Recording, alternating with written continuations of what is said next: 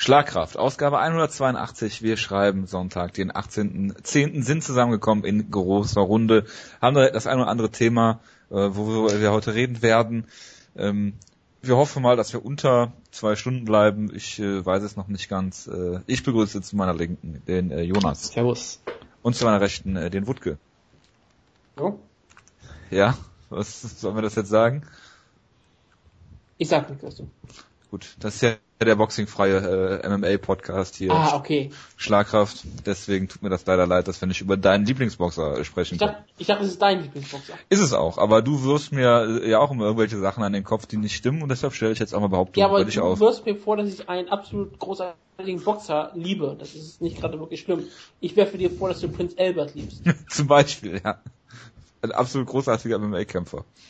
Ähm, wir sprechen über äh, Bellator und World Series of Fighting, sagen, dass es da Shows gab, das ist das, was wir tun werden und äh, geben wird. Äh, wir haben eine News-Ecke und wir haben ein UFC Dublin äh, Preview. Hashtag Newsecke. Mhm, genau.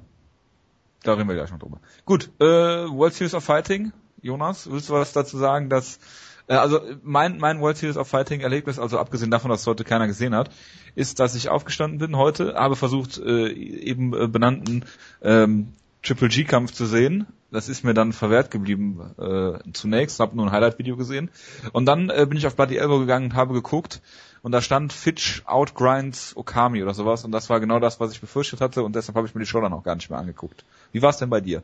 Ja, nu, es war ja wohl klar, dass entweder Fit Okami outgrindet oder Okami Fitch. Das ist ja nur relativ klar. Also deshalb habe ich ja auch gesagt, dass ich keine wirkliche Lust auf den Kampf habe, auch wenn ich die Ansetzung dann doch irgendwie amüsant fand.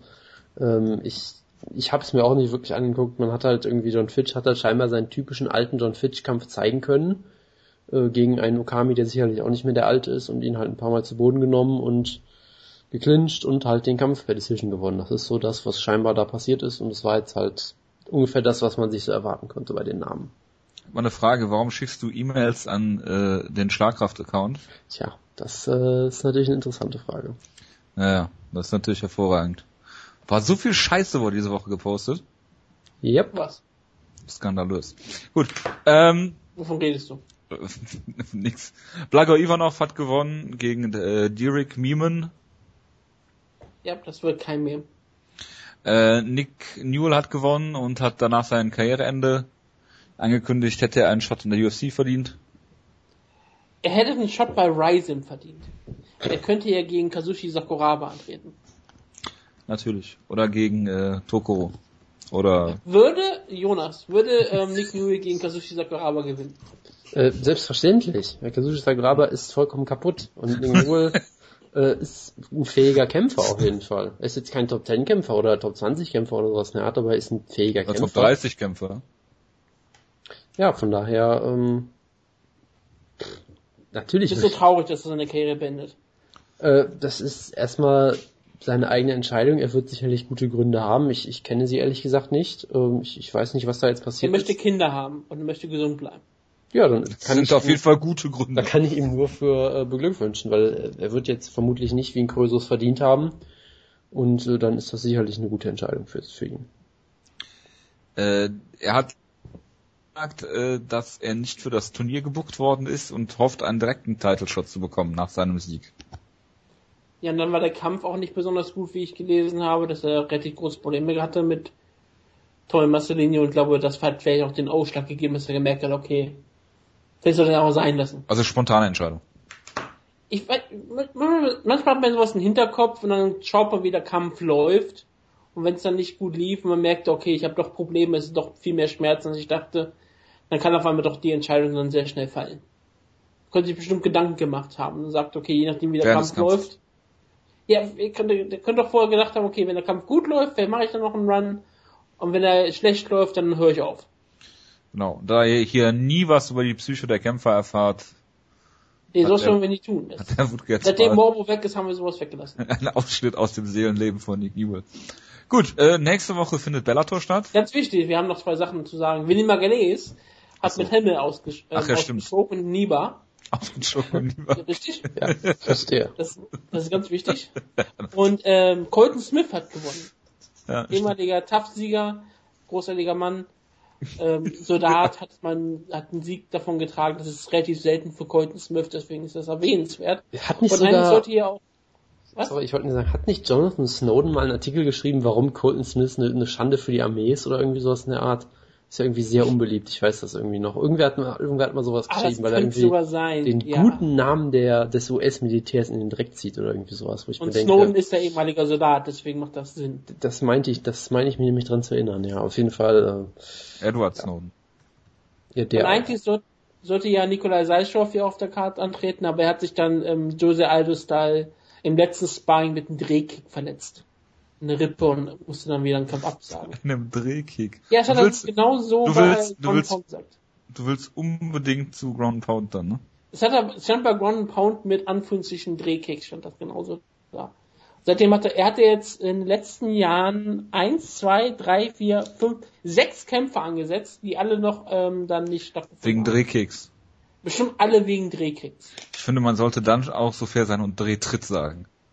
Nein, Okay. Machen wir mal weiter mit äh, Bellator. Brandon Halsey, der Middleweight Champion im Geiste, kämpft gegen Rafael äh, Carvalho Wutke. Du musst was dazu sagen. Der Brandon Halsey war ja sowieso Middleweight Champion, da hat er das Gewicht nicht gemacht. Und dann war es trotzdem Titelkampf gegen Kendall Grove. Und Kendall Grove hat den Titel gewonnen. Aber ähm, weil Brandon Halsey gewonnen hat, wurde der Titel Brandon weil äh, Brandon Sharp, ich sag schon, weil äh, Kendall Grove nicht besonders gut ist. Das ist das auch. Und weil Brandon Halsey gewonnen hat, wurde der Titel vakantiert. Und jetzt kämpft er halt um den vakantierten Titel. Was also eigentlich keine besondere Konsequenz hatte für Brandon Halsey, dass ihm der Titel abgenommen wurde. Er kämpft gegen Rafael Carvalho, der zuletzt zum Beispiel eine Split Decision gegen Joe Schilling gewonnen hat. Was ja bestimmt für große Qualitäten spricht. Absolut. Und ich glaube, er hat sich damit auch einen Teil schon absolut verdient. Er ist jetzt ähm, seit Ewigkeit umgeschlagen. Er trainiert scheinbar mit Brand, mit, ähm, mit Killer B zusammen. Das ist schon mal ein gutes Zeichen. Yep, das freut mich auch. Und noch auf der Karte ist natürlich. Team Schlagkraft, ne? Ja, Team Schlagkraft, Killer B. Und dann natürlich auf jeden Fall noch auf der Co-Main Event mit den Irish Bad Boy Brandon Ward. Was relativ wichtig ist, denn sein Nickname ist Irish Bad Boy. Und das ist an diesem Wochenende ja dann sehr, sehr wichtig und sehr zentral. Klar, weil er aus Connecticut kommt. Deswegen ist er auch ähm, nicht zu besiegen an diesem Abend. Und Michael Page kämpft. Er hat natürlich ein Heimspiel. Ja, ich war auch in Connecticut diesen Sommer und kann auch einiges zu dem Mohegan Sun äh, Casino und Arena sagen in Uncasville. Da habe ich unter anderem gestern auch in einer Reportage kurz was drüber gehört. Ist es dann eigentlich ein, ist es dann eigentlich ein Kampf, wo er dann zu Hause ist oder ist er dann nicht zu Hause, weil er eigentlich Gire ist?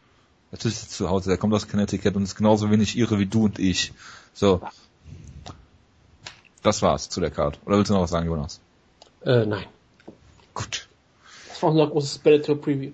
Ja, genau. Ähm, News-Ecke, Hashtag News-Ecke. Hashtag Nüsecke.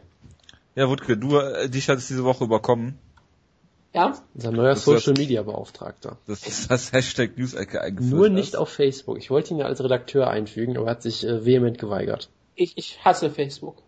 Und kann damit echt nicht Er umgehen. ist ja nur bei Facebook Zitat, weil wir diesen Gruppenchat haben. Richtig, das ist auch der echte Grund. Ich würde sonst nicht bei Facebook mehr sein. Das ist hervorragend. Aber äh, wie gesagt, ich habe, falls ihr uns auf Twitter folgt, werdet ihr bemerkt haben, dass ich in letzter Zeit relativ häufig ähm, News euch in die Timeline getwittert habe und das ist, werde ich versuchen auch weiterhin zu tun. Das sind meist immer sehr, sehr wertvolle News, die Jojo sehr, sehr erfreuen. Meist immer, sozusagen. Das sind eigentlich immer diese News, die ich normalerweise in den Gruppenchat reinschreibe, was dann Jojo immer sehr aufregt. Die Frage ist halt, ob ich es nicht im Gruppenchat lese oder nicht auf Twitter lese. Das behauptet er gerne häufig, aber das, wir wissen, dass er es trotzdem immer tut. Und deswegen, ähm, hab, ich habe mich aber dann mal entschieden, warum poste ich das nur in den Gruppenchat? Ich könnte es ja auch an euch alle, meine lieben Zuhörer, Ja. geben. Apropos Zuhörerinnen. Bevor nicht halt erwiesen ist, dass uns eine Frau hört, weigere ich mich dagegen, Zuhörerinnen zu akzeptieren. Früher äh, hat uns die Freunde von Vanilla Silver zugehört. Ja, und mittlerweile hört nicht mal der uns zu. Das können wir nicht belegen. Ich äh, wäre mich übrigens dagegen, der Negative aus der Runde hier genannt zu werden, wenn der Jonas immer noch denkt, dass wir zwei Zuhörer nur haben. Das Inne. Er weiß ja, dass wir jetzt wirklich zwei Zuhörer haben mit zwei Nullen hinten dran. Genau. Was eine absolut äh, legitime Zahl ist, wie ich finde. Äh, ist ihr könnt das, äh, ich finde, ich finde absolut, dass auch unsere äh, Hörer äh, sehr gerne das Hashtag News-Ecke benutzen können. Wir haben wir sind mehr ja wirklich die Zuhörer. Einzigen, die es benutzen. Entschuldigung, wir haben mehr Zuhörer als die WXW Zuschauer in Mannheim. Wie viele waren denn da? Aber nicht mit der letzten Ausgabe. 120 oder so. Ist doch hervorragend. Gut, die haben auch ungefähr 70 Euro für ein Ticket verlangt, aber das war Ja ganz gut, anders. aber äh, Karlsruhe war um die Ecke und da hat, hat man halt Rainer Gottwald gehabt. Ja, da muss man unbedingt hin. Ja, die Alleine wegen dem Namen, äh, Rainer der- Gottwald und seine Sonnenbrille. Genau.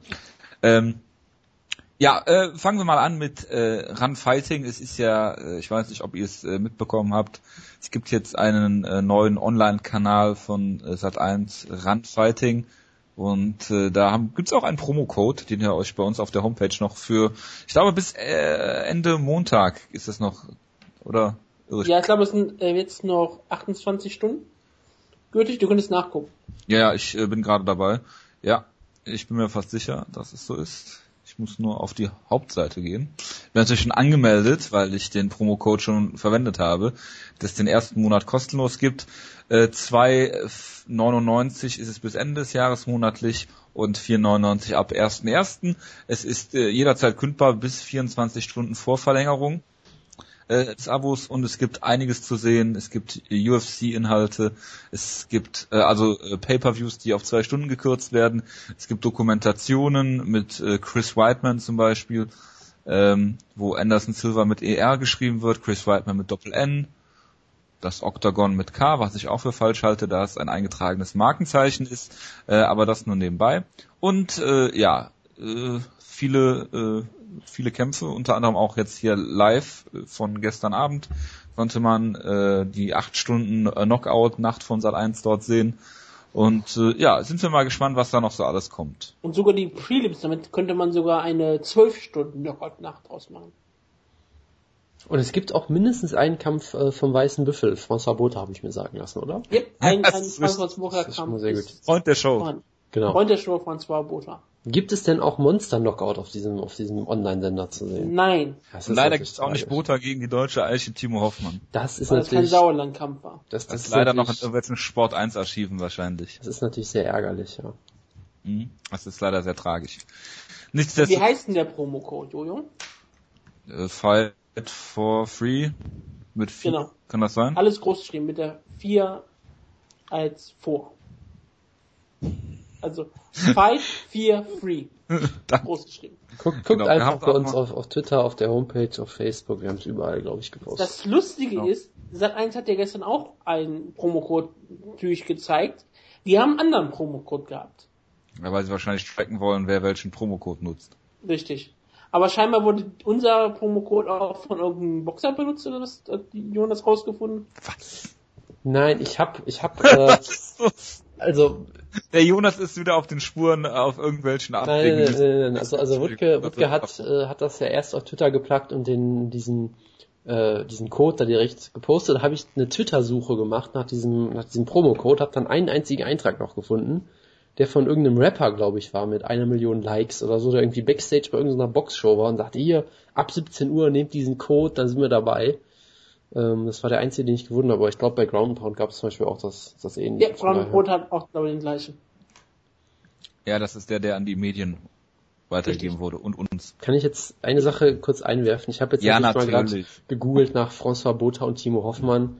Den Kampf selber habe ich jetzt noch nicht gefunden. Ich habe aber gefunden ein Video auf dem YouTube-Kanal der Stadt Aschersleben mit dem schönen Titel François Botha und Timo Hoffmann pflanzen deutsche Eiche. Das werde ich mir jetzt gleich mal angucken. Auf der Landesgartenschau Aschersleben 2010. Ja, das ist ist hervorragend. Hatte Timo Hoffmann dich danach noch einen Kampf, der irgendwie in der sechsten Runde abgebrochen werden musste, weil es geregnet hat? Wegen ein Regen, ja. Open- Ein Open-Air-Kampf, ne? Yep. Oh, das war noch geil. Das waren noch Zeiten. Tja. Egal. Äh, machen wir mal weiter. Freund der Show, Timo Hoffmann. Ja, genau, absolut. Wir haben nur Freunde der Show. Äh, apropos Freund der Show, Ronda Rousey äh, ist jetzt offiziell mit Travis Brown zusammen. Neuigkeiten, die ihr schon vor Wochen bei uns gehört habt. Die sind halt Breaking News. Ja, und äh, das ist jetzt auch offiziell bekannt gegeben. Schade für die Männer- und oder Frauenwelt. Ja, ich, die Frauenwelt äh, reißt sich um Travis Brown. Ich dachte um Ronda Rousey. Das kann natürlich auch sein. Ja, Nicht da, auszuschließen. Äh, TJ Dillashaw ist nicht mehr erwünscht bei Team Alpha Male. Ähm, nichtsdestotrotz sind sie noch alle Buddies mit äh, TJ Dillashaw sowie Beste äh, Freunde. äh, Chad Mendes das wohl gesagt hat und Jonas möchte noch was zu einem Joseph Benavides Hochzeitsfoto sagen. Äh, ich dachte eigentlich, das wäre Woodkes Spezialgebiet. Ne, also Joseph Benavides hat ja geheiratet und die äh, gute Frau Megan Olivi, die ja auch bei der UFC als, was macht die denn da, Moderatorin oder sowas? ist ja. Backstage-Reporterin. Ja, ja, irgendwie sowas. Äh, Die haben irgendwie geheiratet und es gibt halt ein wunderschönes Foto, was auch auf dem Cyber gepostet wurde. Das war das Einzige, was ich so mitbekommen habe. Es gibt halt dieses eine Foto, wo einfach alle männlichen Gäste oben ohne darum stehen und das ist halt, ich, ich finde es wunderschön, weil ähm, das hat ja irgendwie so als Meme mal angefangen, glaube ich, dass halt bei Team Alpha die Leute oft oben ohne rumlaufen. Also das war der Startpunkt und dann ist daraus so ein Internet-Meme geworden, was natürlich auch gerade gerade unser Wutke immer sehr befeuert hat, äh, sehr gerne und wir auch. Ja. Und Natürlich. dann gab es irgendwie noch diese Rückkopplung, dass die Alpha-Mail-Leute dann gemerkt haben, dass es ein Meme geworden ist und das jetzt noch immer weiter ins Absurde treiben. Das finde ich eigentlich sehr schön, dass das jetzt äh, aus dem Internet, aus dem, so. aus dem Internet ins Gym wieder zurückgekoppelt wurde und ja, es ist ein traumhaftes Hochzeitsfoto. Ja, und immer, wenn man irgendwo was von Alpha Man in den Medien sieht, sind sie ohne Shirt. No wenn sie Shirt irgendwie im nicht. Fernsehen auftreten, haben sie kein Shirt an. Das ist absolut unglaublich. Das ist großartig. Ja. Das ist ein tolles Gimmick, muss man ganz ehrlich sagen. Es ist ein besseres Gimmick, als einen Cowboy-Hut zu tragen. Äh, das ist wohl richtig. Dann, äh, diese Woche sind einige UFC-Kämpfer entlassen worden. Das äh, ist eine Entlassungswelle, die wohl noch weitere äh, Wellen schlagen wird, wenn man dem so Glauben schenken darf. Hm. Das war auf irgendeiner schwedischen oder norwegischen Seite. Norwegische Seite. Ja. Äh, Eddie Gordon, seinerseits Tough-Sieger, habe ich auch aus der Presse erfahren. Also sowohl von der Entlassung als auch er Tough 19 Tough-Sieger Sieger. Dann Chris Clemens, Matt von Buren und Marcus Brimage sind die bekanntesten. Ja, das zeigt auch schon, äh, was für Elite-Kämpfer noch alle entlassen werden können. Ja klar, wenn Marcus Brimage, der, ist das nicht der Maximo Blanco Besieger? Yep, der Flickflack-Mensch. ja, genau. Ja, das ist doch äh, hervorragend. Das ist, äh, ja. Der immer als Saiyajin verkleidet zum Wayne kommt. Die Frage ist halt, äh, sind sie vielleicht außerhalb der UFC besser aufgehoben? Sie werden auf jeden Fall ein paar Kämpfe mal bekommen. Das ist für sie sehr, sehr gut. Das wird sie bestimmt freuen. Da können sie nämlich, können sie nämlich Geld verdienen. Haben sie denn wenig Kämpfe bekommen oder haben sie einfach nur die Kämpfe verloren? Das, sie haben Kämpfe verloren und wenig bekommen. Das ist ja zum Beispiel mit Van Buren hat sich darüber aufgeregt, dass er auch längere Zeit keinen Kampf bekommen hat. Und dann sollte er einen Kampf wieder bekommen und dann wurde der Kampf einmal abgesagt und dann wurde er entlassen. Ja, Matt von Buren hatte doch, äh, hatte doch einen Kampf, den wir hier noch beim Serientäter hatten, ne? Irgendwann hat er einen sehr interessanten Kampf gehabt, ja, richtig. Gegen, lass mich kurz überlegen, Sean O'Connell, kann das sein? Gegen The Real C. Ja gut, er hatte letztes Jahr einen Kampf, dieses Jahr einen Kampf, zwei Niederlagen im Light Heavyweight. Ja gut. Kann man natürlich nicht gebrauchen dann, ist klar. Ja, ähm, wie gesagt, es sollen bis zu 50 Entlastungen scheinbar geben. Und der Grund ist relativ klar, sie haben zu viele Kämpfer für zu wenig Events. Deswegen haben sie ja noch ein Event im Jahr gebuckt. Ein Event, damit sie noch ein paar Kämpfe bucken können. Und das ist relativ problematisch. Es gab ja irgendwie mal ein Gerichtsurteil. Ich weiß nicht genau, wie die Story da war, dass ein Richter gesagt hat, die UFC hat zu viele Kämpfer unter Vertrag und dafür zu wenig Events. Die müssen den Kämpfern mehr Kämpfe anbieten, sonst gibt es irgendwann Probleme. Und deswegen wird die UFC ja auch recht- große Reine machen. Womit sie ja auch recht haben, wenn sie mit Tough die ganze Zeit Nachrücker haben, dann werden es immer mehr Kämpfer äh, und die Events werden ja immer weniger seit zwei Jahren, was ich jetzt auch nicht unbedingt schlecht finde. Ne? Nein, nein, es ist absolut richtig und es ist auch richtig, dann ruhig 50 Kämpfer zu entlassen, was für die natürlich total schade ist. Logisch, kann ich auch verstehen. Aber wenigstens kommen sie so in die Independent-Szene und kriegen ihre Kämpfe wieder zusammen. Und sie werden auch nicht viel mehr bei der UFC verdienen als bei Titan FC. Ja, das weiß ich nicht. Das damit wäre ich vorsichtig. Das weiß ich nicht. Mal, mal schauen. Sie haben ja immer noch die Möglichkeit zurückzukommen. Und sie haben immer die Möglichkeit, dann auch immer Sponsoren zu haben. Ja, ja. Dann, äh, äh, die UFC Dublin hat jetzt den Co-Main Event verloren. Stipe Miocic hat sich verletzt. Dann haben sich einige Leute angeboten, um einzuspringen gegen Ben Rothwell, zum Beispiel Matt Mistrione oder äh, Tyrone Spong, der bei World Series of Fighting unter Vertrag ist. Mit Derek Bronson. Ja. Äh, stimmt, Derek Bronson hat sich auch angeboten, der UFC Middleweight. Ähm, ja, und jetzt haben sie es hin und her geschoben und jetzt ist, zuerst hatte man gesagt, dass Norman Park gegen Reza Madadi der Co-Main Event ist, jetzt ist Paddy Houlihan gegen Louis Smolka. Und äh, ja, so viel dazu. Ist natürlich schade für Stiepe, aber vielleicht setzen sie den Kampf nochmal an. Es ist sehr schade für Big Ben Rothwell, dass er hier seinen Title Emulator nicht bekommt. Ich glaube, es ist besser für Big Ben Rothwell, dass er den Title Eliminator hier nicht bekommen hat. Hätte mit Steve Miocic den Boden aufgeholt. Nein. Äh, Behaupte ich jetzt so lange, weil der GSP Kampf nicht stattfinden wird. Ähm, GSP hat wohl angedeutet, dass er wieder Lust verspürt zu kämpfen, Jonas. Nee, ich wollte jetzt schlimme Wortwitze über Ben Rothwell und Tsunamis machen, das lasse ich jetzt mal lieber. Ähm, ja, also es ist Ja, natürlich, besser. es ist natürlich, äh, wollen wir sowieso nicht es ist natürlich sehr schade. Äh, ach, wir müssen die Show ja gleich eh noch previewen, oder? Ja, Ja. Ja, dann, dann äh, bin ich eh ruhig.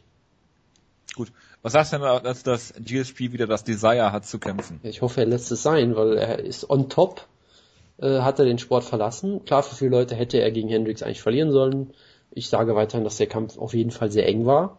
Von daher war es für mich jetzt keine Robbery oder sowas. Er hat, äh, Also willst du GSP nicht mehr sehen? nö, er hat für mich den perfekten Ausstieg geschafft, weil ich glaube halt, es kann nur bergab gehen für ihn fast schon, weil die Chancen, dass er nochmal äh, es wieder ganz an die Spitze schafft und den Titel gewinnt, halte ich für schwierig nach so einer langen Auszeit. Und er hatte ja auch, hat sich das Kreuzband gerissen irgendwie, als er, nachdem er zurückgetreten ist, er hatte noch irgendeine schwere. Verletzung, meine ich.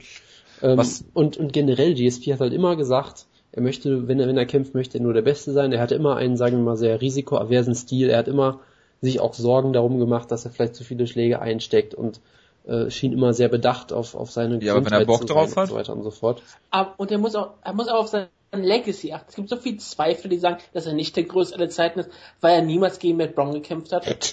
Und ich meine, das ist in der Zukunft auch relativ wichtig. Und deswegen muss er irgendwann noch mal gegen Matt Brown kämpfen. Und wenn er nicht gegen Matt Brown kämpfen kann, dann muss er wenigstens mal gegen Steven Wonderboy Thompson kämpfen. Also, äh, Wenn er Ich- einen von beiden muss er wenigstens gekämpft haben, sonst kann er sich nicht the greatest of all time nennen. Das Was- ist relativ logisch. Das, da würde mir auch jeder zustimmen. er sollte jetzt, er sollte vielleicht noch ein paar Jahre warten, er kann direkt gegen Sage Northcutt kämpfen. Nee, also, äh, du hast Trainieren natürlich, zusammen. du hast natürlich dahingehend recht, Jojo, äh, wenn er es machen will, soll er es natürlich machen, das ist natürlich immer noch seine Entscheidung. Ja. Äh, aber letztendlich, ich habe halt schon so viele Comebacks gesehen, die nicht geklappt haben, dass ich mir persönlich es eher wünsche, dass er nicht zurückkommt, aber letztendlich liegt es natürlich ganz an ihm. Wäre es aber auch in Ordnung, wenn er zu Rising geht und gegen Kazushi Sakuraba antritt. Nein! Verdammt nochmal. Er kann von mir aus gegen Katsuyori Shibata kämpfen bei Ryzen oder sowas. Das ist mir dann auch egal. Hideo Toko. Äh, Nova-Mann. ich weiß nicht, warum er gegen einen Bantamweight antreten sollte, aber okay. Weil es Japan ist. Gut, das ist ein Argument, ja. Pride Bushido Rules. Es gibt doch keine Gewichtsklassen in Japan, das haben wir doch vor zwei Wochen gelernt. Äh, ah nee, was war das? Pride hatte keine Gewichtsklassen. Pride Äh. hat er keine Gewicht, das ist sogar relativ richtig. Ähm, äh, Francisco Trevino oder wie Bloody Elbow sagt, der Gegner von Sage Northcutt ist durch seinen Drogentest gefallen bei seiner Niederlage gegen Sage North, äh, äh, Northcutt und wird jetzt wahrscheinlich auch gecuttet. Das Ich es war- gar nicht angesehen. Wegen Pot. Nee, überhaupt nicht. So, diese News hebe ich mir für den Schluss auf. Dann haben wir noch. Wisst ihr, wer der neue Excessive Force FC Heavyweight Champion ist? Ist Excessive Force nicht eine Straftat? Excessive Force FC ist eine Verstehe. Kampfsportliga. Verstehe. Nein, sag's uns doch bitte. Oder Caleb Stance hat den Titel gewonnen. Und das freut ich, mich natürlich sehr. der, der Name der Liga ist so passend zu Caleb Stance. Weil er auch Excessive Force bitte, be Ja, am Zuschauer meistens. ja. das ist wohl richtig. Ähm, ich weiß nicht, legendärer Kämpfer. Natürlich. Ich weiß nicht, ob ihr es gelesen habt, aber es gab auf Bloody Elbow diese Woche einen Artikel über Arnaud Lepont, einen ONE-FC-Kämpfer, der darüber berichtet hat, was passiert, wenn man bei ONE-FC ausgenockt wird. Ähm, ein ganz interessanter Artikel. Er, er hat in Indonesien gekämpft auf einer Karte, ist ausgenockt worden, ist dann auf dem Weg in die Kabine, glaube ich, nochmal zusammengebrochen. Dann hat der Doktor von ONE FC wohl gesagt, ja, wir fahren nicht mal ins Krankenhaus und wir kommen nach. Ähm, dann ist er irgendwie auf dem, auf dem Flur im Krankenhaus in Indonesien gewesen. Es war nur mit seinem Team da. Es konnte keiner die Landessprache. Äh, Dann ist auf dem Flur neben ihm äh, einem, einem Mädel wohl irgendwie der Unterschenkel amputiert worden oder sowas. Ähm, dann haben wir mit One FC telefoniert. Die haben gesagt, ja, ja, wir kommen vorbei, wir kommen vorbei, keine Sorge. Ähm, er ist ausgenockt worden und hat irgendwie am nächsten Tag erst ein CT gemacht bekommen. Ähm, und ist immer wieder zusammengebrochen äh, vom einen auf den anderen Tag. Und äh, ja, äh, die haben dann was, äh, die One FC Offiziellen am Abend noch nach Singapur zurückgeflogen sind. Und äh, als eine sehr abenteuerliche Geschichte kann ich jedem nur ans Herz legen, sich das mal durchzulesen. Und ich will mir als Kämpfer halt zweimal überlegen, ob ich bei One FC kämpfe, wenn ich solche Geschichten lese. Ja, sowas würde bei Abu Dhabi nicht passieren. Da, die kümmern sich um ihre Kämpfer. Ich würde auch behaupten, dass die Englisch können Abu Dhabi im Krankenhaus. Das würde ich auch von ausgehen, das ist richtig. Gut, die Frage ist, ob die Franzosen Englisch sprechen. Das ist ja wieder mal eine ganz andere Geschichte. Aber gut. Ähm, schließen möchte ich die News-Ecke, beziehungsweise äh, bevor ich die beiden Kämpfe, äh, Kampfankündigungen noch mache, äh, mit einem Artikel, der euch sicherlich beide sehr be berührt hat diese Woche. Und zwar ähm, hat Stephen Wonderboy Thompson nach äh, gegen äh, Tarek Seferdin gebeten. Äh, ich bitte euch mal Stellung zu nehmen. UFC Belgien wird eine Realität. Aber sowas. Das hat mich sehr gefreut. Ich, ich, Steven äh, Wonderboy Thompson gegen Tarek Zeffin ist einer der besten Kämpfe, die man in Welterweight machen könnte. Es ist wirklich all Violence gegen all Leg Kicks. Und ich sage, äh, Steven Wonderboy Thompson gegen Tarek Zeffin könnte einer der besten Kämpfe aller Zeiten werden. Es wäre auf jeden Fall ein spektakulärer Kampf, den Steven Wonderboy Thompson am Ende für sich klar entscheiden würde. Aber es wäre ein brutaler Kampf und am Ende wird hier eine Waffe geboren. Ja, also das ist auf jeden Fall, ich meine, wir haben seitdem ja auch äh, eine wunderbare belgische Waffel als unser Avatarbild in einem ominösen Gruppenchat, ja, was äh, sehr eine sehr inspirierte Auswahl von, von Woodke war. Und ich als UFC Belgien äh, Pionier werde natürlich die, die, äh, die, den vollen Credit dafür äh, übernehmen, dass es diesen Kampf gibt und diese Show. Es wird sie vermutlich nie geben, aber ich werde einfach immer weiter behaupten, dass es UFC Belgien gibt, bis es einfach irgendwann stimmt. Und wird auch diesen Kampf vermutlich nie geben. Genau, weil Tarek Seferdin sich wieder verletzt oder so, ist aber alles egal. Ich meine, mal ganz ehrlich. Oder aber Tronson Champion sein wird. Mal ehrlich, es ist äh, natürlich lustig, die Ansetzung irgendwie, so, so mein Liebling gegen Woodkes Liebling so ein bisschen, aber es ist natürlich auch ein sehr guter Kampf, weil das sind zwei der besten Striker sicherlich. Im Welterweight auch zwei Leute, die einen sehr unterschiedlichen Stil haben. Tarek Seferdin hat dieses klassische Kickboxen eher, den sehr schönen Leg-Kick. Stephen Thompson hat dieses sehr unorthodoxe Karate, was er auch wunderbar nutzt. Und das wäre natürlich ein traumhafter Kampf und ich würde mich sehr, sehr freuen, diesen Kampf zu sehen und äh, bin mal gespannt, was daraus wird. Aber ja, ich würde mir die Hoffnung noch nicht so hoch stecken, weil äh, Terry Seferdin sich eh ist, verletzen äh, wird. Selten nicht verletzt, leider, ja. Das ist richtig. Genau, dann haben wir noch Kampf. Wir reden nicht über Rosies Mutter, das finde ich recht tragisch. Nö, warum auch? so inhaltsleere Scheiße werde ich hier nicht in meinem Podcast besprechen. Ähm, Charles Rosa gegen Jimmy Hattis ist eine Ansetzung, wo ich glaube auch der Verlierer dann äh, bald mal seine Papiere bekommen wird. Ich meine, gerade untere Gewichtsklassen äh, äh, haben da ja schon in der Vergangenheit eher mal den Laufpass bekommen. Und äh, was ich noch sagen wollte, ist äh, äh Karolina äh, Kowalkiewicz gegen Randa Marcos wird auf der Fox Maincard der Opener sein. Was ja My Jury sehr aufgeregt hat bei Instagram, weil dann irgendwelche unbekannten Frauen ja. einen Kampf auf der Main Cup bekommen, während er in den Prelims ist. Das geht ja gar nicht. Wie können Frauen Mike Jury dann verdrängen? Was natürlich Mike Jury sehr beliebt gemacht aber hat. Aber ist Mike Jury so ein, ein, dabei ist halt Mike Jury so ein spannender Charakter. Charles. Ja, und auch Team Schlagkraft. Tja. Vielleicht sollte er wieder zu, äh, ist der Team Schlagkraft dieses Jahr? Ich glaube aber im letzten Jahr Team Schlagkraft. Ja. Vielleicht sollte er wieder mit Lloyd Irvin trainieren. Eva, ich hatte es da auch gelernt. Was? Solche Aussagen zu treffen. Vielleicht. Gut, dann war's das, glaube ich, für die News-Ecke. Wenn du das sagst, also ich kenne die News-Ecken nicht aus. Also wenn ihr nichts mehr habt, ich werde nicht über Ronda Rouseys Mutter das war mir völlig klar, ich muss es nur erwähnen. 5, 6, 7, 8, 9, 10, 11 Kämpfe, Wutke. Ah ja, stimmt, ich hab, ich, das habe ich komplett vergessen. 11 Kämpfe, sagst du? Hast du sehr an Rosies Mutter gedacht, ne? Ich habe, denke häufig an Rosies Mutter. Hm. Elf Kämpfe. Ähm, ich nehme wieder die Topology-Liste. Ja, natürlich. Yep. Also ist elf der Main Event. Elf ist diesmal wieder der Main Event. Und Hula Hand gegen Smolka ist der Co-Main Event, ne? Das ist richtig.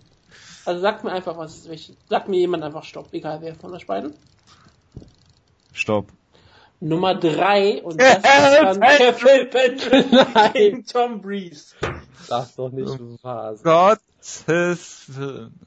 Ja, das ist doch ein passender Kampf. Den wir eh previewen, deswegen können wir das wieder. Freund der Show, Kevin Pendleton. Alter Vater. Ausgerechnet. Ja, auf so einer Karte muss es dann Kevin Pendleton sein. Ich meine, wir hatten jetzt so lange keinen Serientäterkampf, da muss es schon Elite sein. Ja. Was sagt eigentlich dann Andy knapp. zu diesem Kampf? Weiß man das? Ist äh, Cal Penrith eigentlich All Violence? Also die All-Violence Division wurde für Kevin Penrith erschaffen. Natürlich. Jetzt könnte man sie auch die All-Penrith Division nennen. Ja. Absolut. Gut. Äh, fangen wir mit dem Main Event an, und zwar Dustin Poirier gegen äh, Irish Joe. Hat den Main Event Spot direkt bekommen in äh, Irland. Warum auch immer. Ach ja, er hat ja Conor McGregor mal besiegt. Ihre. Bisher eine Niederlage in seinen MMA-Kämpfen gehabt, irgendwo bei Cage Warriors, glaube ich. Und äh, Musado aus der Schweiz. genau, wer kennt ihn nicht? Ich nicht. Kenne ihn überhaupt nicht. okay. Er ist Ivan the Terrible. Ja, äh, Joe Duffy mit seinen bekanntesten Siegen natürlich äh, Norman Park und Conor McGregor hat zwei Siege dieses Jahr gehabt in der UFC, äh, einmal gegen Ivan George und einmal gegen Jake Lindley. Ähm, wie die einzuordnen sind, weiß ich nicht. Ivan George ist sicherlich kein schlechter. Aber äh, Dustin Poirier ist natürlich ein absoluter, absoluter äh, Sprung, was, was die äh, Qualität der Kämpfer angeht. Jonas behauptet ja immer noch nach wie vor, dass Dustin Poirier der größte Schläger in der äh, Lightweight Division ist. Ja, ist zwar, ich meine, seitdem er hochgegangen ist, äh, ich glaube, Janzi Madeiros in seinem letzten Kampf besiegt. Das ist natürlich kein schlechter, aber wenn man das mal vergleicht mit dem, äh, was äh, Poirier vorher alles im, im Featherweight hatte, mit äh, Akira Kurasani und Diego Brandau, nein, ich meine natürlich äh, Conor McGregor, Eric Koch, Cap Swanson, äh, Korean Zombie hat er gekämpft, Max Holloway, das sind natürlich ganz andere Kaliber. Und äh, von daher bin ich mal gespannt, wie der Kampf ausgeht. Ich gucke natürlich mal, äh, haben wir hier Wettquoten für den Kampf, Jona? Äh, die haben wir natürlich und Joseph Duffy Sehr klar. ist Favorit, genau. Ich weiß jetzt die genaue Quote nicht mehr. 1,44 zu 2,60 habe ich hier. Und das ist natürlich, äh, Und der war, soweit ich weiß, auch von Anfang an Favorit. Also der wurde jetzt nicht einfach nur von den, von den irischen Fans irgendwie hochgewettet oder sowas. ja, Können Sie ihn verwechseln mit Conor McGregor? ja, das ist der Grund. Ist nicht ganz so charismatisch, glaube ich. Nee, es ist Irish Joe.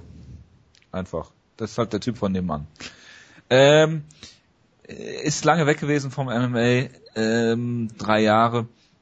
Er hat sich da seinem Boxen gewidmet, Ich, ähm, hat, glaube ich, nur gegen Leute gekämpft, die negative Kampfrekorde haben, äh, wie dem auch sei. Naja, wenn das für Fabio Maldonado klappt, dann muss das auch für ihn klappen, oder?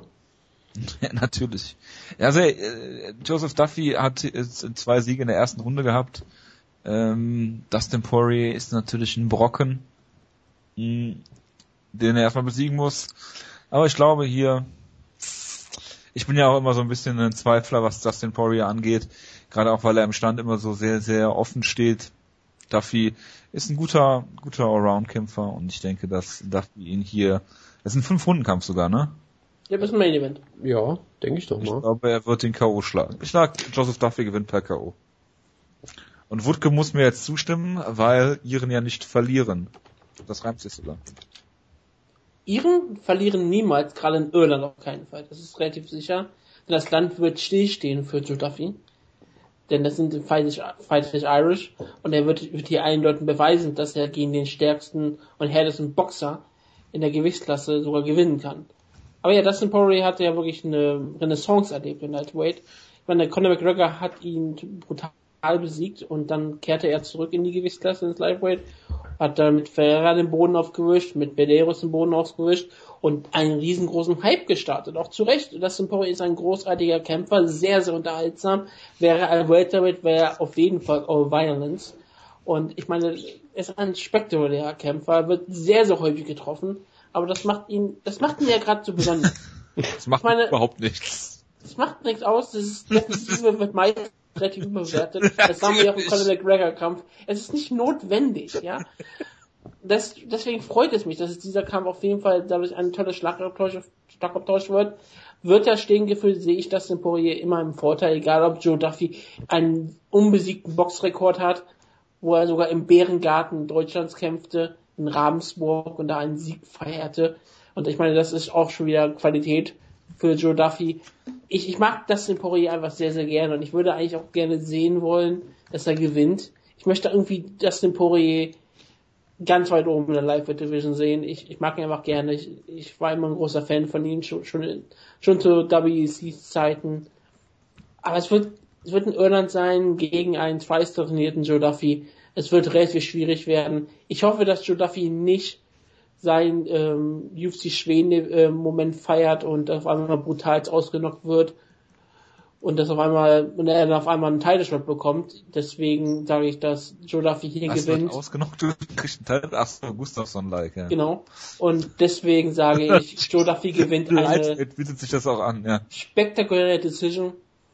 Fünf, äh, fünf Runden Kampf und deswegen wird Jonas danach sagen, es ist ein Kampf des Jahres. Natürlich. Und Jonas würde jetzt erstmal eine Brandrede für Dustin Poirier halten und uns sagen, dass es ein absolut fantastischer Kampf nur werden kann. Naja, äh, gibt es jetzt irgendjemand, der den Kampf nicht großartig findet? Also ich finde schon, dass das ein ziemlich fantastischer Kampf ist. Gut, ich wollte Ja, nur klar. sicher gehen, dass ich jetzt hier... Ja, also es ist eine wunderbare Ansetzung. Äh, Man kann natürlich darüber streiten, ob es ein Main Event sein sollte.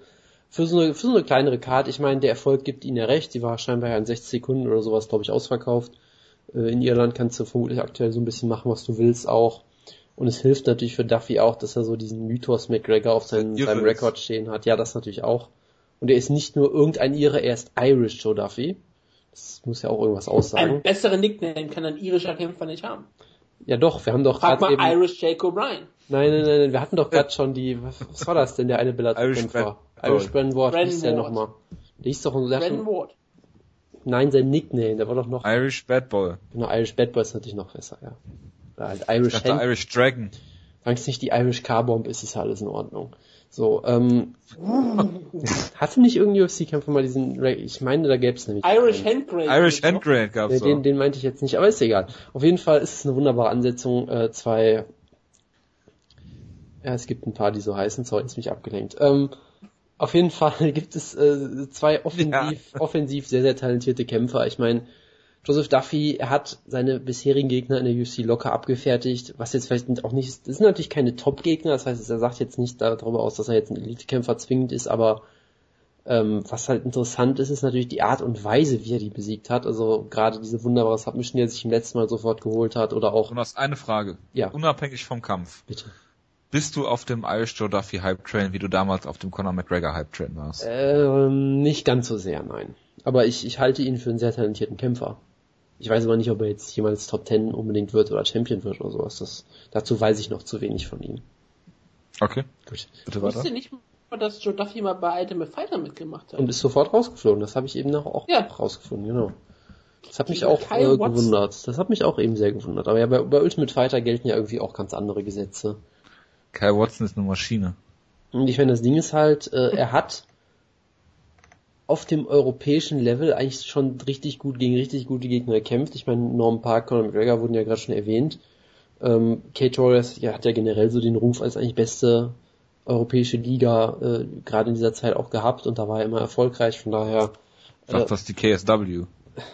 ja, weiß ich nicht. Also Kate Torres hat, glaube ich, noch den Ruf quasi so, was das Matchmaking angeht und die Talente noch ein bisschen besser zu sein, wohingegen KSW natürlich mehr äh, äh, Stil aber wird, und Präsentation hat oder sowas. Bitte. aber wird Kate Warriors bei Ryzen vertreten sein? Nein. Also,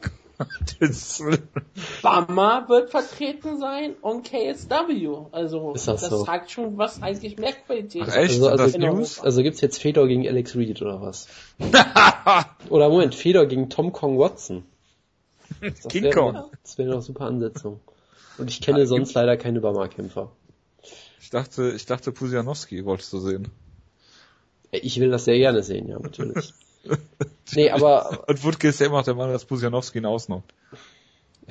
also wenn ich jetzt mal kurz Ich, äh, weitermache. Pusanowski ist nicht Brock Lesnar. Das ist richtig. Also, Joe Duffy, man hat schon gesehen, er ist ein sehr talentierter Striker, er ist aber auch ein sehr, sehr guter Grappler. Ähm, das sind natürlich beide Sachen, die Dustin Poirier auch hervorragend kann. Äh, Dustin Poirier hat verdammt viel Knockout-Power. Er ist einer der größten Puncher vermutlich im Lightweight, weil er halt dich mit, mit sehr viel Leute mit einem einzigen Schlag eigentlich schon rocken kann. Er hat jetzt nicht so die One-Punch-Knockout-Power vielleicht unbedingt, aber er, äh, er braucht nur sehr wenige Schläge, um dich äh, fertig zu machen und er trifft halt auch sehr viel, weil er sehr viele Schläge zeigt. Und er scheint ja auch im Lightweight auf jeden Fall gut angekommen zu sein. Auch da natürlich, sei klar, seine beiden Gegner waren jetzt keine Elite-Kämpfer, aber trotzdem sah der sehr gut aus und er muss halt nicht mehr so viel Gewicht cutten und scheint jetzt äh, im Prinzip es gab ja, glaube ich, mal so eine tolle Aussage von ihm, dass er sagt, ja, jetzt, wo ich im Lightweight bin, kann ich endlich so kämpfen, wie ich das will. Und seitdem kämpft er, glaube ich, noch mit noch mehr Dampf als vorher eigentlich. Also er ist ja immer noch jemand, der sehr, sehr offen steht, was ihm auf jeden Fall auch hier zum Verhängnis werden könnte, weil ich traue Joseph Duffy den Sieg auf jeden Fall zu. Ich muss halt sagen, der Kampf, ich, ich finde das unfassbar schwierig, hier einen Sieger zu tippen. Ich finde beide fast schon ebenbürtig. Auch und, aus Wettsicht musst du auf Poirier tippen. Und, und von Duffy weiß ich halt noch ein bisschen weniger als von, von äh, von Poirier, sowohl was die Stärken als auch die Schwächen angeht. Deshalb, ah, ich tippe auf Dustin Poirier. Einfach so per, weiß ich nicht, ist TKO Runde 2, 3, irgendwie sowas. Aber ich, das sollte wirklich ein sehr temporeicher, spannender, unterhaltsamer Kampf werden und da freue ich mich sehr drauf. Das ist absolut. Und jetzt stelle ich mal eine Frage, die ich vielleicht eher nach dem Kampf stellen sollte. Ähm, bucken Sie äh, Joseph Duffy zu früh, zu hoch. Ich meine, äh, wenn du das mal vergleichst, ähm, Conor McGregors dritter UFC-Kampf war Diego Brandau. Und danach hat er erst äh, Dustin Poirier bekommen. Ja, aber Conor McGregor haben sie langsam aufgebaut, weil sie wussten, dass er ein riesengroßer Star sein könnte. Joe Duffy ist denen eigentlich relativ egal. Er ist ein Ire, den sie auf einer Maincard hier brauchten. Und weil sie kein Main Event hatten, mussten sie ihnen auf jeden Fall einen starken Gegner geben. Ja, das kann man, denke ich, so festhalten. Also, ich meine... Äh, ich meine, hätten sie für diese Karten einen richtigen Main-Event gehabt, würde, würde Joe Duffy jetzt nicht gegen Dustin Poirier. Genau, dann würde er vermutlich einen Aufbaukampf kriegen, aber da sie sich halt gedacht haben, hey, wir gehen nach Irland, Joe Duffy reicht, um den Laden auszuverkaufen, was ja, was ja auch stimmt, äh, weil natürlich wird Conor das McGregor. Liegt aber eher nicht an Joe Duffy, sondern an der. Liegt ja, dass er ihre. Klar, aber sie brauchen, also sie hätten jetzt nicht Penrith, glaube ich, Main Event stellen können. Und Hulahan glaube ich auch. Penrith und Hulahan würden es ausverkaufen. Weiß ich Die Halle ist auch nicht so groß. Nein, Hulahan will es nicht ausverkaufen, er ist ein Flyweight. genau. Flyweight sind, wie wir wissen, nie Draws, das ist doch ganz klar. Egal, ob sie ihren sind oder nicht. Genau. Ja, irgendwo, irgendwo zieht auch Irland seine Grenzen. genau. Irgendwo muss Bantamweight, okay, aber Flyweight auf gar keinen Fall. No, das, das, also da kommt der Stachel da raus. Genau, das, das, äh, das hat Rutger, glaube ich, eigentlich, eigentlich ganz gut so erkannt. Äh, sie wollten halt, im Prinzip wollten sie nur so einen Kampf in Main Event stellen, weil natürlich klar, Conor McGregor werden sie nicht auf die Show kriegen oder sowas. Und dann musst du ihn halt auch, ja, weil Wenn du die Stroke Park machst? Ja, das wird sicherlich sehr bald passieren, nachdem er Aldo besiegt hat. ähm, Wobei ich übrigens die Wahrscheinlichkeit, dass er Josie Aldo besiegt, als deutlich größer ansehe, als dass er in Croke Park kämpft. Aber lassen wir das mal. Ähm, das, das, stimme ich dir zu. Das stimme 100 Prozent. Da bin ich absolut einer Meinung. Gut.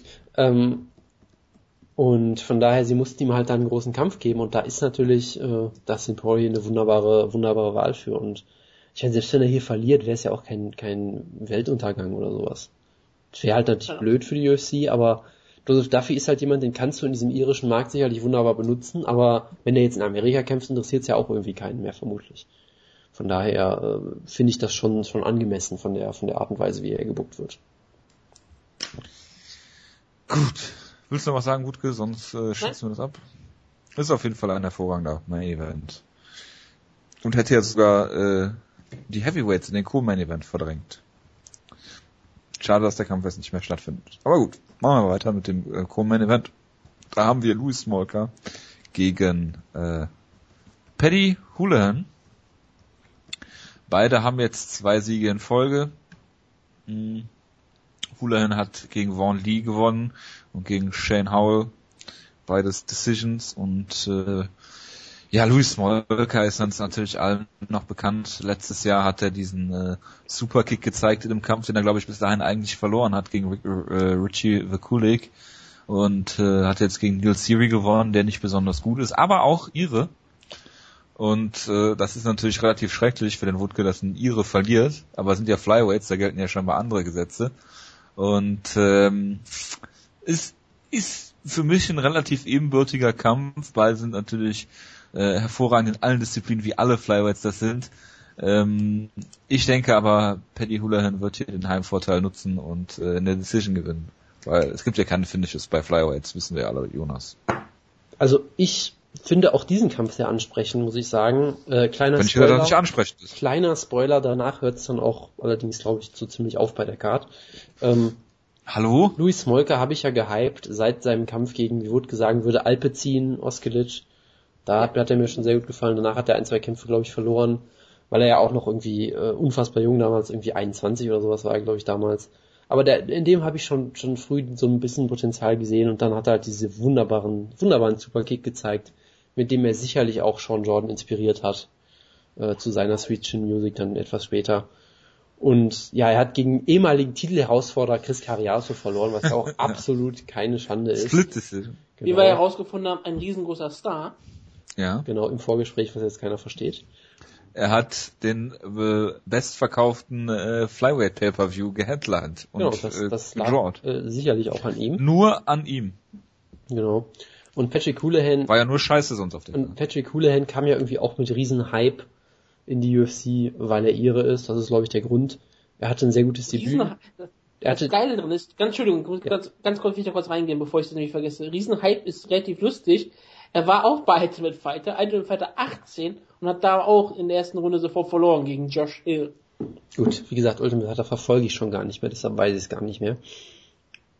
Ich weiß halt nur noch. Ich weiß halt nur noch sein Debüt gegen Josh Sampo, der durchaus ein guter Kämpfer ist, den er äh, in Irland besiegt hat, sehr schnell und da sehr gut aussah. Dann hat er einen Kampf verloren dazwischen gegen Chris Kelades, der jetzt auch solide ist, aber jetzt auch kein Weltenbesieger oder sowas unbedingt. Ähm, Aber Grieche. Weltenbummler. Genau, und jetzt hat er halt zwei, sag ich mal, solide Siege, wo er jetzt auch äh, gut aussah, aber jetzt auch nicht, äh, nicht unbedingt großartig vielleicht. Das heißt, da muss man jetzt auch nochmal abwarten, wie, wie gut er jetzt wirklich ist. Äh, und ich glaube, das ist ein guter, guter Test in dem Kampf. Weil Luis Molker ist ein, ist jemand, der bei weitem noch kein, kein fertiger Kämpfer ist, der irgendwie in jedem, nach jedem Kampf irgendwie große Fortschritte machen kann, aber halt auch äh, äh, sicherlich noch Probleme hat mit dem Ring und vielleicht noch nicht der technisch ausgewogenste Striker der Welt, auch wenn er halt verrückte Aktionen zeigen kann und sowas. Also von daher, das ist ein sehr gefährlicher Gegner, aber auch kein unbesiegbarer Gegner, deshalb halte ich das für einen für einen sehr ausgeglichenen Kampf. Das ist auch ein gutes Matchmaking wie beim Main Event hier und ich tippe natürlich auf meinen Liebling, den letzten Samurai Luis Molka äh, per Omoplata. Natürlich. Paddy Houlihan ist ja nicht nur ein normaler Jiu-Jitsu-Kämpfer, er ist ja auch der Trainer, der Hauptcoach bei dem Straight Blast Gym Ireland und ist damit sozusagen der Jiu-Jitsu-Coach von Conor McGregor und das alleine reicht ja schon als Qualitätsmerkmal einer der wichtigsten ähm, Jiu-Jitsu-Kämpfer überhaupt damit aus Irland. Aber ja, Louis Smolka, wie du gesagt hast, The Last Samurai, er ist ja damit in derselben Schule wie der Spider Kendall Grove. Und das ist alleine schon ein Grund, warum man ihn abfeiern kann. Ein ähm, für Flyweight sehr unterhaltsamer Kämpfer, den ich auch sehr, sehr gerne mag. Was man ihm zugutehalten muss auch. Er hat schon mal einen I- Iren besiegt. Bei der letzten Mendes, äh, bei der Mendes gegen McGregor hat er Neil Ziri besiegt. Und ich meine, wenn er schon Iren bei einer Card mit Conor McGregor besiegt, dann wird es auch relativ möglich sein, einen Conor McGregor Coach in Irland zu besiegen. Es ist zwar relativ schwierig, Iren in Irland zu schlagen, das, das wissen wir ja als ähm, Fußballfans auch. Und deswegen sage ich, ähm, Louis Smolka wird zwar einen harten Kampf liefern und der wird sehr spektakulär werden, aber Paddy Houlihan gewinnt in Irland und die Arena wird fast stillstehen. Fast. Ja, es ist nur fast, weil es ein Flyweight, also deswegen Stillstand kann da nicht erreicht werden. Also weil's Flyweight sind, werden dann trotz dem irischen Sieg alle Fans auf ihren Händen sitzen bleiben, oder wie? Nein, sie werden jubeln und sich freuen, Und- die Arena wird nur nicht stillstehen. Ah, und Jubeln ist Stillstand, oder wie? Ich bin gerade sehr verwirrt. Nein, wenn Stillstand ist, wenn alles fest stillsteht und alle sagen können, wow, das ist ja hier unglaublich. Ah ja, okay, Das ist ja das, was die UFC immer behauptet, dass Irland ist. Stillstand. Ich verstehe. habe nicht zugehört. Egal. Ähm, Wutke, zum nächsten Kampf hast du eine hervorragenden Witz. Willst du den bitte mal auspacken? Nein. Gut.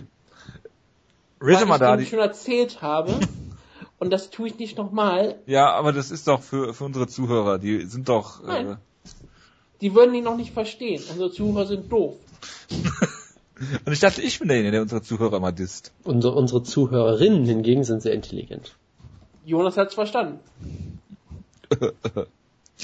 Reza Madadi gegen Norman Park und äh, Norman Park kommt aus zwei Niederlagen gegen denselben Kämpfer. Er hat gegen Jason Tibau Francisco Trinaldo verloren. Und Reza Madadi ist jetzt nach zweieinhalb Jahren wieder zurück in der UFC. In der Zwischenzeit hat er keine Kämpfe bekommen. Warum? Weiß ich nicht unbedingt, ob das erwähnt wird. Mal schauen. Beim deutschen äh, Maxdome Feed auf jeden Fall, denke ich mal. Er saß im Knast, angeblich, weil er sein Auto, äh, weil, weil sein Auto was in der Nähe von der Bank geparkt war, die überfallen wurde. Ja. Äh, Das äh, ergibt natürlich alles sehr viel Sinn. Ist ein gar nicht so schlechter Kämpfer gewesen. Ich meine, in der UFC hat er mal Michael Johnson besiegt. Äh, per Darth Choke. Darth Chokes lieben wir ja. Und äh, ja, ist ein ja, relativ äh, bulliger äh, Grappler, der auch mal schwedischer äh, Meister im Freistilring war. Äh, Norman Park halte ich nicht für so gut. Klar, Madadi hat wahrscheinlich Ringrost. Ich denke, Madadi ist ein relativ großer Außenseiter. Ähm, ich denke, dass er hier den Upset schafft und äh, auf europäischem Boden äh, hier gewinnen wird. Obwohl Norman Park ist auch Europäer, ne? Der ist Nord Nord Nordire. Ja. Auf europäischem Boden, nichtsdestotrotz wird Reza Madadi hier äh, natürlich abgefeiert werden vom irischen Publikum, weil Norman Park Nordire ist und deswegen äh, hier Wird ein- Norman Park den Kampf Decision. überleben? äh, Submission, Submission, glaube ich. Ja, ja, klar. Wieso sollte er nicht überleben? Ich, er ist Nordiren Irland. Ja und? Wird das große Probleme geben? Nein, überhaupt nicht. Kannst du bitte was zum Kampf sagen? Ähm, ja, Norman Park war glaube ich ähm, Smashes-Sieger, Ultimate Fighter Smashes-Sieger oder sowas in der Art. Tough Smashers, ja, gegen äh, Colton, nee, nicht gegen Colton Smith. Colin Colin Fletcher. Fletcher, den hässlichen Tattoo. Freakshow. Freakshow Für- Colin Fletcher. Für absolute MMA-Verhältnisse schon sehr hässliche Tattoos. Ich bin mir ziemlich sicher, dass, sie, äh, dass er bald mit äh, Page und Zen zusammen sein wird. Das, das würde aktuell in ihr ähm, Beuteschema passen. Das ist richtig. Ja, Und dann können sie auch mit Conor McGregor zusammenkommen. Oh Gott, wie wäre das für eine Storyline für die UFC? ja, Die würde explodieren. Die UFC könnte stillstehen. natürlich. Klärst du mal, was Stillstehen bedeutet? Nein. Norman Park ähm, sagt mir eigentlich so wirklich großartig nichts, als gegen Francisco Trinaldo verloren, gegen Lexen Thibault. Hat bisher eine große Karriere sozusagen hingelegt, wie man gesehen hat.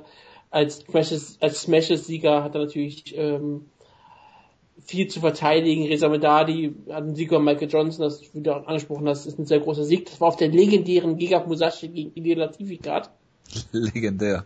Und deswegen, alleine, weil er mit Latifi mal auf derselben Karte stand, werde ich sagen, dass Reza Madadi hier die Ehre für Irland wiederherstellen wird und den bösen Briten hier besiegt.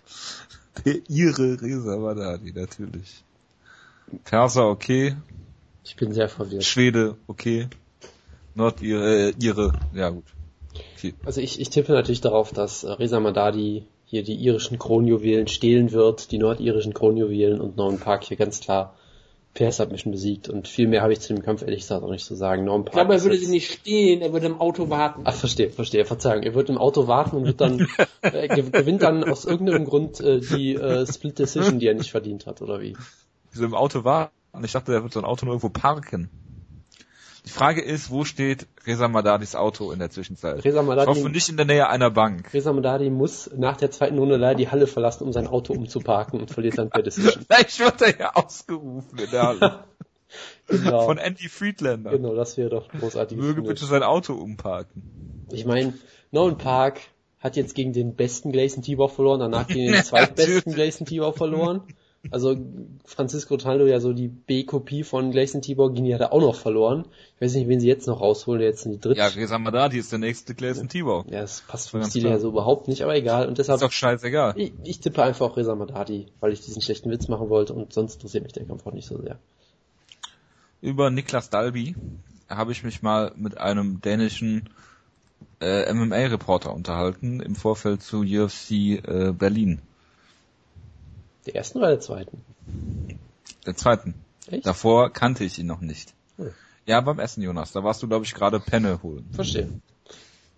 Äh, ja. Äh, der wurde damals von äh, Brian Stan in seinem ersten Kampf unfassbar gehypt, soweit ich das weiß, und kann mich an nichts mehr erinnern und der Kampf interessiert mich überhaupt nicht. Ist jetzt der Opener der Main Card. Das kann man so stehen lassen. Ich habe das Gespräch damals leider verpasst, deshalb weiß ich sonst überhaupt nichts zu dem Kampf zu sagen. Ja, dann ich habe mich mit dem noch über Martin Campman unterhalten, weil er meinte, der, äh, der wird in Dänemark MMA groß machen Siehst und so weiter. das weiß ich nämlich wiederum, dass wir über Martin Ja, siehst du, und weil als wir dann über über Dalby geredet haben, warst du glaube ich gerade wirklich Essen holen. Ja. Und ähm, dann habe ich ja gesagt, dass aber eigentlich ist doch Martin Campman das äh, Aushängeschild des dänischen MMAs und dann hat er gesagt, dass er in Dänemark als Amerikaner gesehen wird. Ich mag die Dänen. Wieso? Weil sie Skandinavier sind. Genau, weil es Skandinavier sind und die eine schöne Flagge haben. Natürlich. Absolut. Ähm, Die älteste Flagge, die es auf der Welt gibt, immer noch. Glückwunsch. Äh, Stevie Ray gegen äh, Michael Lebeau. Reden wir nicht drüber. Gebaut. Ja, Der Kampf. ja. Neil Siri gegen John de los Reyes ist ein Flyweight-Kampf. Jonas, möchtest du was dazu sagen? Äh, nein. Bitte was? Es ist jetzt nicht Das so ist ein interessant. Flyweight-Kampf. Ja, es ist nicht jeder Flyweight-Kampf ist zwangsläufig interessant. Wir haben auch nicht, Ist John De Los Reyes aus demselben Land wie ein anderer Held von dir? Überlegkeit, gab es nicht bei World Series of Fighting einen Flyweight-Titelkampf, den wir ignoriert haben sogar? Ja, doch. War da nicht irgendwie was? Opener. Ja, siehst du. Der Ja, Opener. Du hast ihn aber nicht erwähnt. eben, weil mich, ich gehe auch nicht auf jeden Flyweight-Kampf zwangsläufig ab. Warum nicht? Weil ich halt zu dem Kampf nichts zu sagen habe. Ja, aber dann hat ja niemand mal was über Flyweight zu sagen. Tja, dann ist das wohl in dieser Ausgabe mal so. Schade. Ach, stimmt. Gegen Roldan Sangchaan hat der gewonnen, ja. Ähm, dann weiter im Text. Äh, Scott Escam hoffe ich, dass er gewinnt. Äh, mit seinen Kreuzrittern im Publikum wahrscheinlich. Hat äh, bei UFC Berlin bei mir im Hotel bleibenden Eindruck hinterlassen, weil seine Aftershow-Party im Foyer war. Was nicht für Aftershow-Partys ausgelegt war, hat ihn natürlich nicht daran gehindert, als Vorzeige-Engländer aus Yorkshire äh, da, dort eine Party zu feiern. Also die Ähm, hatten auch schon ihre Pre-Show-Party, glaube ich, in der ganzen Fight Week quer durch Berlin gehabt irgendwie. Ja, die, ich habe die auch vom Brandenburger Tor gesehen. Ja, die hatten ihre Flagge gehisst im- vom Hotel. Also es war Haben hervorragend. die Waynes gestürmt und alles. Das war Die werden aktuell in Deutschland so beliebt als Kreuzritter, das wirst du gar nicht glauben. Absolut. Äh, kämpft gegen äh, Christoph Jotko, der auch bei UFC Berlin teilgenommen hat. Zum Wiegen sollte er eigentlich gegen irgendjemanden kämpfen, der ist dann ausgefallen. Dann sollte er gegen Uriah Hall kämpfen, der hatte Visa-Probleme. Und kämpft jetzt. Äh, Sollte gegen Derek Bronson kämpfen. Natürlich. und, ja, Scott Eskim hoffe ich, dass er gewinnt, weil ich mich auf das Post-Fight-Interview freue. Ich schließe mich an und ich halte, ich glaube durchaus, dass Eskim durchaus eigentlich sein Potenzial hat. Bei Jotko sicherlich auch kein schlechter Kämpfer, aber bei, bei Eskim sehe ich dann doch ein bisschen mehr Potenzial. Ist ja auch ein Patrick Ryman-Guy mal gewesen. Natürlich. Deshalb äh, habe ich da so, Ach, der hat ja in unermessliche Sphären ge, ge Ja, ja, ich habe da für UFC Berlin ja mal so einen kleinen Artikel drüber geschrieben. Stimmt, stimmt, stimmt. Wo das große Problem war, dass Eskim halt immer noch mit so einem Minicamp trainiert und deshalb vielleicht nicht mehr ganz so, nicht so die Fortschritte macht, die er machen sollte. Ich weiß nicht, ob das mittlerweile behoben Vielleicht ist. trainiert er mit seinen, mit seinen Leuten da. Vielleicht trainiert er mit den Kreuzrittern. Ja, das würde einiges erklären. Ich finde eigentlich bei beiden nur sehr lustig, dass beide jeweils eine Niederlage haben, aber gegen dieselbe Person, gegen Magnus Sedenblatt. Der auch Skandinavier ist. Schwede. Ja. Das ist Richtig. Skandinavien, das ist richtig. Das äh, wollte ich damit sagen. Eine Geografie ist unglaublich. Ja. Aber ich Äh, kann zu diesem Kampf nichts sagen. Ich, ich, hab, nicht- ich erinnere aber mich zu sehr... Ash, Ashling überhaupt Daly nicht die gegen Erika. Almeida kannst du auch bestimmt was sagen. Eileen Daly ist ja eine sehr beliebte Kämpferin in Irland, sie ist nämlich Iren. Und ja, sie hat eine Ja. ewig lange Karriere hinter sich gehabt, ähm, eine Pionierin des, des Sportes, eine sehr gute Grapplerin, hatte jetzt einen sehr guten Kampf gegen Ronda Marcos, jetzt zwar verloren, aber das ist keine Schande, Ronda Marcos ist extrem gut und jetzt kämpft sie gegen Erika Almeida, wie du ja schon angesprochen hast, die auch ähm, irgendein Lioness Nickname oder irgendwas hat. Sie hat vor kurzem äh, ihr UFC-Debüt gefeiert gegen Juliana Lima, das sie verloren hat, auch eine äh, hart umkämpfte Decision. Ich sage, Aiden Daly wird den Kampf hier gewinnen. furchtbarer Kampf übrigens. Ich werde ähm, deswegen sagen, Aiden Daly gewinnt den Kampf hier. Vor ihrem Publikum wird sie nicht zu schlagen sein. Und sie wird ähm, die zu Boden rammen und dort per Armbar submitten. Also äh, das muss Aisling Daly eigentlich gewinnen, weil sonst hat sie wirklich in der UFC nichts mehr verloren. Definitiv. Jonas, wie würdest du denn den Vornamen von Aisling Daly aussprechen? Äh, ich würde ihn vermutlich so wie du aussprechen mit dem S in der Mitte. Ach so, okay. Wie siehst du denn den Kampf? Denkst du auch, dass Äh, sie ich, gewinnt? ich stimme vollkommen zu, ja. Sie ist sicherlich keine Elite-Kämpferin mehr, aber sie ist, oder war es vielleicht auch nicht, nie, aber sie ist eine ziemlich gute Grapplerin und äh, ich vermute auch mal, dass es ein, ein vorteilhaftes Matchup für sie ist in Irland, damit das Land wieder stillstehen kann. Deshalb tippe ich, dass sie per Armbar gewinnt. So, Habe ich auch gesagt. Genauso wie ich habe ich auch gedacht. siehst du mal.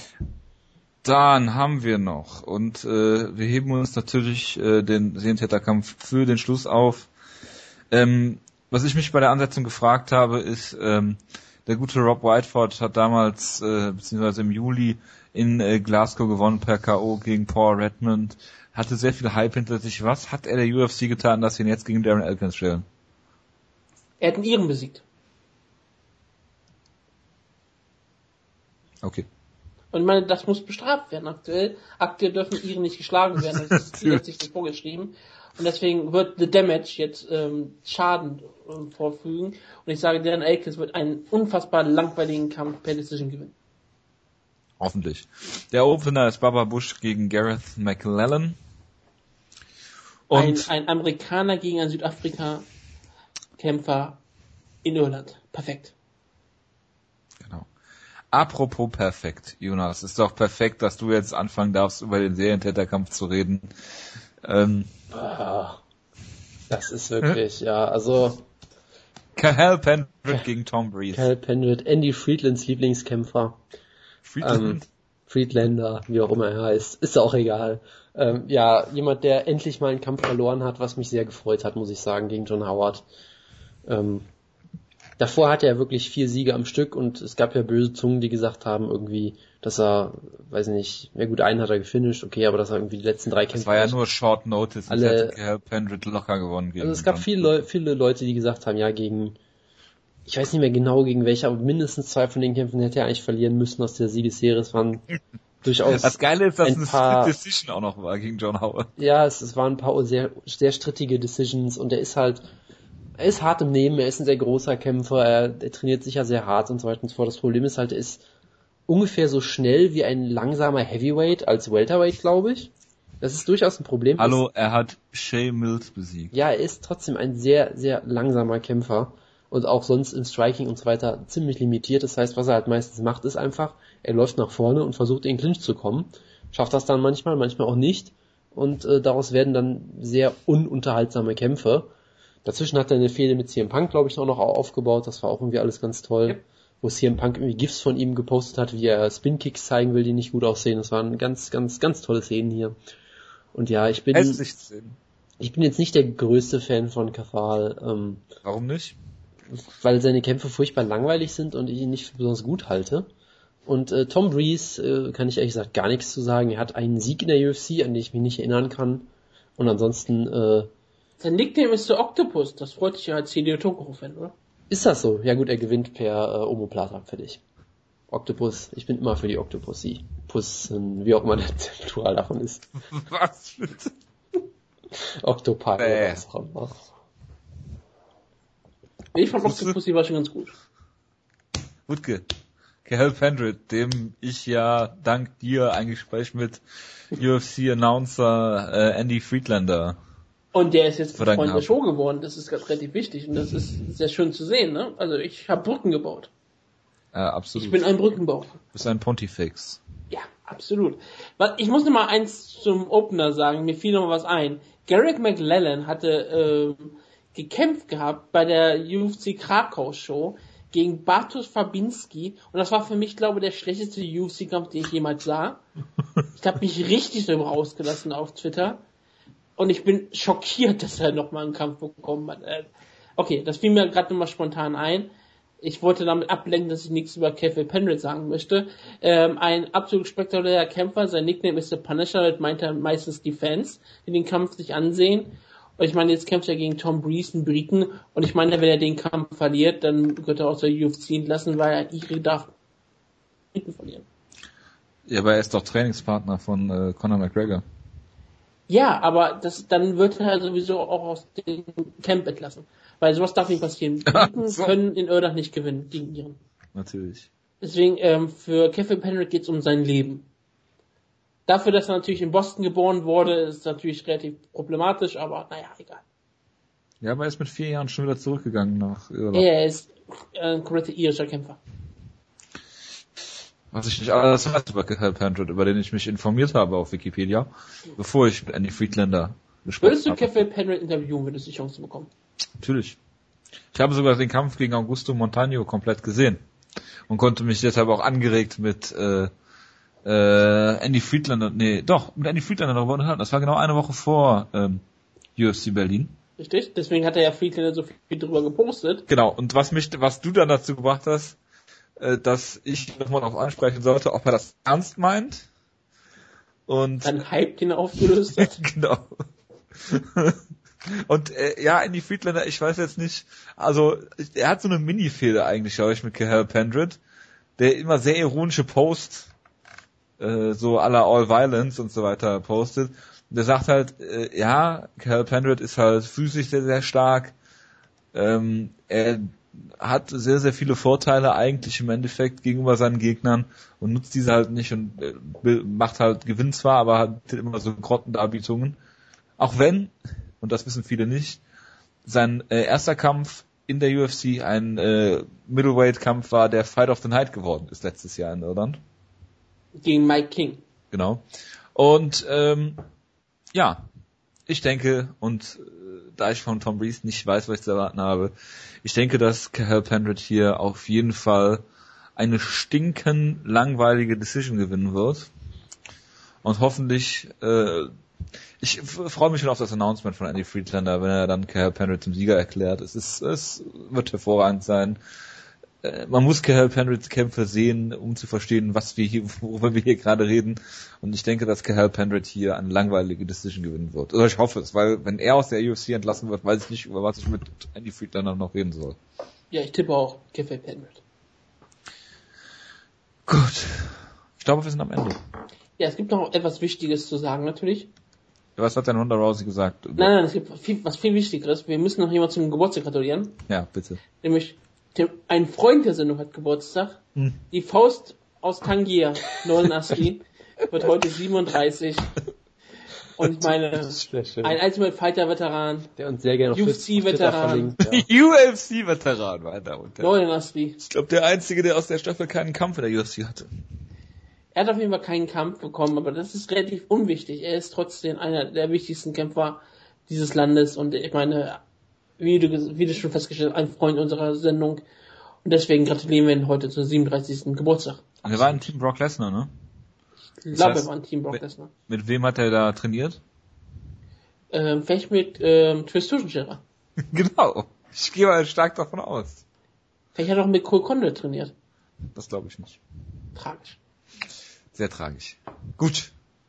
Ich wünsche euch allen einen guten Start in die Woche. Nutzt das Hashtag Newsecke. Schreibt Feedback. Ich bitte sehr herzlich darum.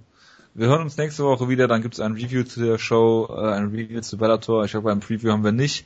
Das gibt's dann erst die Woche danach, weil dann äh, findet nämlich am 7. November ähm, Vitor gegen äh, Hendo 3 statt. Mit äh, ganz interessanten Kämpfen eigentlich. Ja, total das- interessant Kämpfe. wenn man runterscrollt. Ja, Teixeira gegen Patrick Cummins, Thomas Almeida ist dabei, gegen äh, unser Lieblings-SS-Kämpfer Anthony Burchak.